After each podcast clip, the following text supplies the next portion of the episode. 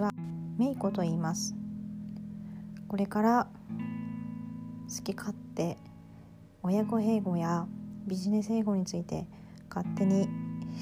私の経験やこれまでの知識をもとに話をさせていただきたいと思ってます。私自身は特に親子英語や、え英語に関する、ま、教育の